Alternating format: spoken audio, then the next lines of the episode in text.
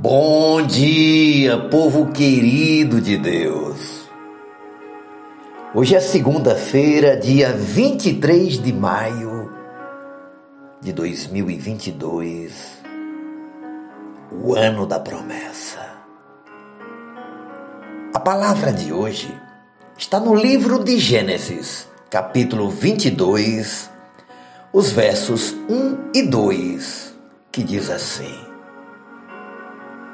Passado algum tempo, Deus pôs Abraão à prova, dizendo-lhe: Abraão, ele respondeu: Eis-me aqui. Então disse Deus: Tome seu filho, seu único filho Isaque, a quem você ama e vá para a região de Moriá. Sacrifique-o ali, como holocausto, num dos montes que lhe indicarei. Nosso tema de hoje é provado e aprovado. Minha querida, meu querido, porque um Deus bom e amoroso pediria a um homem obediente e fiel para fazer isso? A resposta pode ser encontrada na linguagem original de Moisés, o autor humano do livro de Gênesis.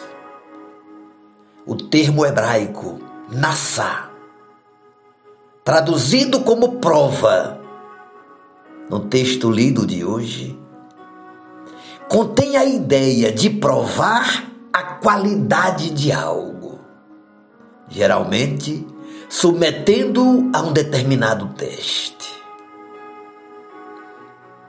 De fato, Deus queria provar a validade, a autenticidade da fé que Abraão possuía.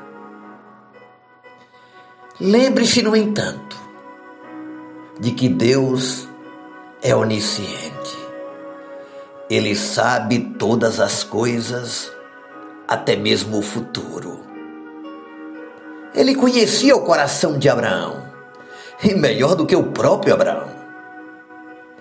O propósito do teste não era satisfazer a curiosidade de Deus. Não se tratava de uma experiência. O lugar indicado no alto de um monte solitário na terra de Moriá seria o lugar da prova de Abraão. Este seria o tempo e o lugar em que qualquer dúvida sobre a sua fé vacilante, tão evidente em suas mentiras, pelo menos duas vezes, Abraão usou do argumento da mentira para salvar a sua pele e a sua tentativa patética de cumprir a aliança por meio da serva da sua mulher. Tudo isso seria posto de lado. Sua família veria sua fé. Seus amigos também veriam. Nós veríamos mediante este registro e provavelmente, mais importante que tudo, o seu filho, o Isaac, assistiria à manifestação da fé de um pai totalmente devotado ao Deus eterno. Se a fé tivesse que ser demonstrada, Aquela era então o dia. O ponto em questão é: Abraão amava o dom de Deus ou o próprio Deus?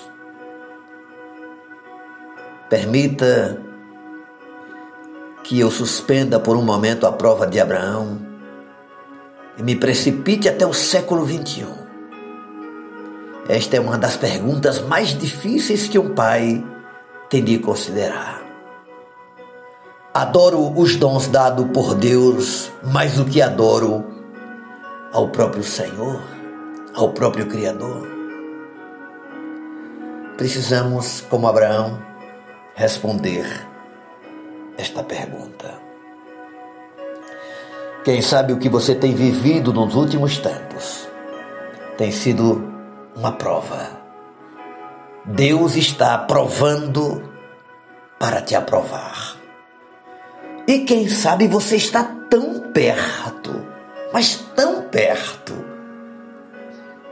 de viver um momento tão singular como Abraão, que ali a fé foi confirmada e ele tornou-se o pai da fé.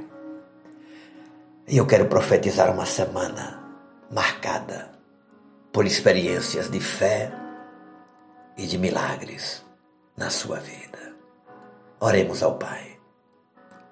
Obrigado, Senhor, por esta manhã. Mais uma semana, mais um momento mais uma palavra, mais um desafio. Nos apropriamos da fé nesta manhã. Pedimos-te perdão quando amamos mais as coisas do que as pessoas. Amamos mais as tuas bênçãos do que a ti mesmo. Ajuda-nos a te colocar sempre em primeiro lugar. Tu és o nosso Pai eterno, o que satisfaz a nossa alma, o que preenche todo vazio existencial e o que tem preparado um plano eterno e glorioso para cada um de nós. Que seja essa a minha motivação maior de saber que o meu futuro, a minha vida, a minha história pertence a Ti. Em nome de Jesus. Amém. E amém. Beijo no coração, seu amigo e pastor Ismael Miranda.